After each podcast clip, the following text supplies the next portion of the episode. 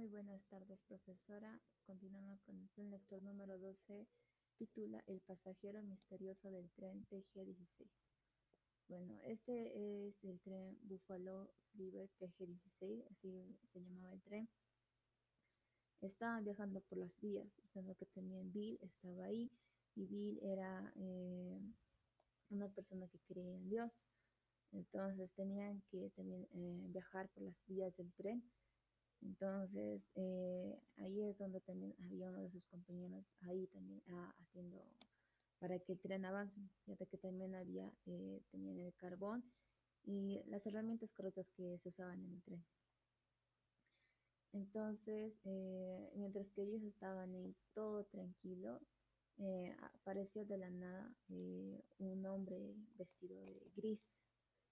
Y entonces Bill y su amigo se habían preguntado, ¿no? Eh, en sí no les importaba la primera, ¿no? Pero él les había dicho una señal de que pararan el tren. Entonces, eh, daba esa señal con su mano y entonces ahí eh, Bill, pues ya que estaba hablando con el foguista, le, había dicho, ¿no? que el foguista le había dicho que puede que ese pasajero se haya subido así de la nada. Entonces no les había importado, entonces volvió con su trabajo. Entonces, eh, mientras que Bill estaba mirando a ese hombre vestido de gris, eh, se subió al planchón y ese que llevaba delante del motor hacia la cabina. Entonces, eh, después de eso, dio otra señal. Le había dicho peligro, que paren. Entonces habían parado. Entonces, esa vez miró al ingeniero. Y entonces Bill había visto su cara, cómo era la persona de gris. Entonces, eh, también estaba un poco asombrado, ¿no? Nunca la había visto. Entonces, eh, pensó que solo era un pasajero que se subió así de la nada. Entonces, eh, ya pues un poco más que ya habían caminado hacia la cabina, ya entonces se, se, detuvieron, tanto el tren, ¿no? Entonces, Después de eso, eh, ¿por qué habían eh, parado? Entonces habían bajado todos y entonces habían visto que había un hundimiento. Entonces toda la tripulación, los trabajadores que estaban ahí en el tren fueron, ¿no? Y, eh, encontraron ese hundimiento. Entonces el ingeniero y el foguista querían volver a hablar pues con a la persona vestido de gris entonces, eh, ese misterioso pasajero. Entonces, querían verlo, pero ya no estaba ahí. Desapareció así, misteriosamente. Entonces, eh, ahí es donde Bill, como era cristiano, entonces estaba tranquilo. Y él ha pensado que había recibido a un mensajero de Dios, ¿no? Que le había dicho que párete porque si no se hubiera pasado también, eh, quién sabe, un accidente por ese hundimiento que hubo. Muy buenas tardes, profesora. Continuamos con el lector número 12, con el siguiente eh, capítulo, El deseo de Maximiliano. Bueno, primeramente Maximiliano era un joven emperador, ya que él era muy amado eh, por todas las personas que estaban ahí, ¿sí? por todo su pueblo era muy amado, entonces él tenía un impulso de arrogancia y entonces como ella estaba eh, eh, eh, junto con sus servidores y se fueron de paseo por las montañas. Entonces a él le, encantaba el paisaje, le gustaba ir a los paisajes. Entonces ahí es donde fue que el emperador estaba junto con sus corteses. Y entonces ahí es donde eh, este fue el lunes, eh, fue un día de Pascua del año 1493. Este joven emperador quería ir a cazar gamuzas.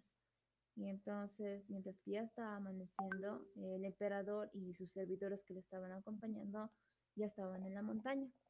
Mientras que estaban ahí en los valles, ahí paseando, entonces, eh, él ya se estaba alejando poco a poco, ya que era, ah, ya está muy, muy de día, fueron Y ahí es donde eh, eh, se arriesgó a esa aventura, le gustaba arriesgarse. Entonces, eh, ahí él quería ir a un lugar donde ningún hombre había pisado. Entonces, sus cortes le han dicho, eso es totalmente imposible. Así. Entonces, él fue, se alejó y ahí es donde tuvo esa precaución, mientras que estaba, vio una gamuza y le siguió, le estaba siguiendo y entonces había unos hermosos eh, animalitos que eran las gamuzas y entonces ahí eh, la siguió hasta que saltó por un muro. Y ese eh, muro, esa pared era de alpina, entonces cayó ahí. Y ya pues eh, a su alrededor ya había caído como una especie de grieta, un hueco entre las rocas. Entonces no podía subir, no era fácilmente subir, ya que también era un poco las rocas muy resbalosas y ya que tampoco las rocas no eran más altas que él. Entonces no podía salir de esa grieta. Entonces, pero él estaba muy seguro que iba a salir antes, pero no, no pasó así, no pudo salir. Entonces, eh, decía que él ya pues, se había alejado, todos sus servidores ya no sabían dónde estaba, le estaban buscando. Entonces, mientras que él estaba eh, eh, en la pared, y entonces era muy erigida y recta, entonces era imposible escalar esa pared. Entonces, Maximiliano fue en vano intentar trepar por, ese, por esa pared. Entonces, Después de eso, eh, el emperador vio a, en sí escuchó a un hombre que en sí es un pastor que estaba cuidando sus ovejas. Pasó por ahí y había visto a ese hombre y entonces fue a, eh, a, avisar esa extraña noticia ¿no? a los demás. Y hoy todos también se habían asustado, ya que también su pueblo amaba mucho a su emperador. Y entonces fueron pero ya no, sabían cómo sacarlo de ahí. Y entonces por abajo dice que él miraba con unas hormiguitas tan pequeñas, dice. Entonces él mandaba mensajes desde ahí eh, tirando una piedra y un papel. Eh, los, sabe lanzar hacia abajo. Y el otro sabe, eh, una persona sabe leer y todos escuchaban y todos estaban en lágrimas. Entonces, él, eh, y así estaba escribiendo cartas. Entonces, él ya estaba seguro de, de, que iba a morir, porque también el sol ya se estaba ocultando y el sol era tremendamente eh, muy fuerte el calor. Entonces, él ya estaba muy exhausto, ya no podía más y moría de hambre, pero entonces él, eh, él mismo se estaba diciendo que si es la voluntad de Dios, que se haga. Eh, y si no, está bien, esperaré. Entonces, el emperador sintió esa paz profunda después de que pensó eso. Y entonces, si bien es la voluntad de Dios, entonces ya el sol ya se había escondido, entonces ya no había, ya estaba oscuro, ¿no? Y después en la profunda, en la que estaba el emperador, escuchó un, murmullo, ¿no? Que le había dicho que, que venga antes de que se apague la antorcha. Entonces, el emperador estaba medio confundido, ¿no? ¿Cómo, ¿Cómo había entrado a ese lugar tan difícil? Entonces salieron, le ayudó también, y entonces ahí es donde eh, el emperador le había estado preguntando, ¿no? Eh, cosas así, eh, de quién es y todo eso, pero no le había dicho así su nombre de quién es, solo le había dicho que era un mensajero que había, que tenía que salvar al emperador. Entonces, eh, mientras que después ellos estaban saliendo de ahí, fueron hacia abajo de la montaña, fueron y el emperador vio ahí a su pueblo y al sacerdote que estaba ahí, estaban orando por él, estaban arrodillados orando ya que también el, emperador era cristiano. Entonces, eh, cuando le vieron, todos se alegraron. Estaban con esa alegría y entonces ahí es donde eh, él había, le había dicho que un ángel la había salvado. Entonces todos se han eh, conmocionado en eso y se había salvado de la muerte. Y entonces él, eh, él estaba diciendo que su ángel guardián había venido en muchas veces en su auxilio, en todas las veces que estaba por morir. Y entonces ahí es donde él tenía ese amor eh, con Dios. Después de eso ya nunca más fue a cazar gamuzas. Ya, y eso sería. Gracias. Muy buenas tardes, profesora. Continuando con el plan lector número 12 del siguiente tema es correr vamos a contarles a nuestros amigos. Aquí se, trata de una madre que habla ¿no? con su hija que le cuente una historia. Entonces eh, estaba muy ansiosa también a que le cuente esa historia y le había dicho porque no, no le había contado la historia completa de que había visto ángeles. Entonces, eh, mientras que ella, empezando de la historia, la volvió a contar, ¿no? Le había dicho como ella y también como a su hermana. Entonces, ellas eran muy unidas, dice. Entonces, eh, dice que ella se había bautizado a los 15 años. Eh, y entonces ahí es donde ellas decidieron aceptar a Jesús. Entonces ellas dos estaban ah, muy ansiosas, ¿no? Y entonces, porque también habían escuchado ese milagro de Marla. Entonces, eh, al siguiente sábado, dice, después de su graduación, y Flora y su hermana estaban pensando, ¿no? En qué universidad, pero ellas estaban muy emocionadas en ir a la a la Universidad Adventista. Entonces, ya como ellas se bautizaron en la iglesia adventista de Hanford, entonces el señor Hansen les había dicho que dónde iban a estudiar, así, y ellas les había dicho en dónde querían estudiar. Entonces, eh, pero era algo casi imposible porque también el costo era muy caro. Entonces, eh, ella y su hermana eh, iban a recolectar en sí, iban a trabajar eso les había dicho el, señor Hansen. Entonces eh, les había dicho que la otra parte él iba a pagar. Y entonces ellos estaban también tan alegres que se quedaron mudas en sí, sin palabras. Entonces eh, se quedaron tan felices ya que también querían asistir a esa universidad adventista. Estaban muy sorprendidas por eso, ya que el señor Hansen les había dicho eso. Entonces ellas eh, no querían defraudarlo, querían trabajar, entonces fueron a trabajar y así poco a poco ya fueron, ¿no? Ah, eh, poco a poco fueron recolectando, ¿no? Por centavo. Entonces ya que trabajaron duro todo ese verano y, y todo lo que ahorraron, ya llegó el mes de septiembre y empacaron todas sus cosas y viajaron a Valle de Napa, donde se encontraba la Universidad Adventista.